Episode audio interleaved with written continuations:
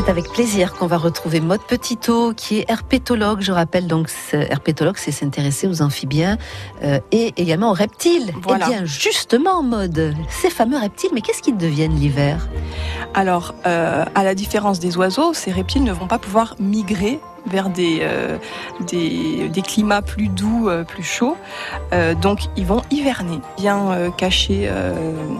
Euh, donc soit sous des branches, euh, sous des, des, tas de- enfin, des pierriers. Ils sont en état de léthargie.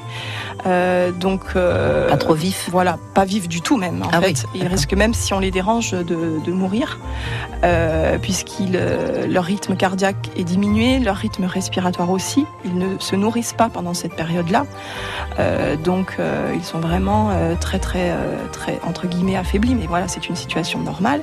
Et ensuite, dès que les beaux jours vont vont revenir, donc forcément en Méditerranée plutôt qu'en- Eh oui. qu'ailleurs, euh, on va pouvoir les voir réapparaître.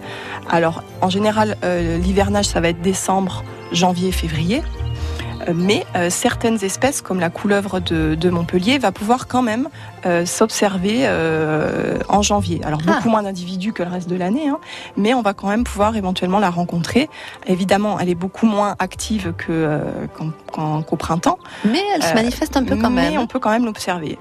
Et après, parallèlement aussi, l'été, s'il fait vraiment trop trop chaud, ce qui est le cas aussi chez nous, euh, ils estivent. Ils vont aussi entrer dans une sorte de léthargie. D'accord. Euh, certains animaux voilà, vont rentrer en léthargie euh, parce Ouais, que Ils passent leur temps à être en léthargie, Eh ces ben, serpents.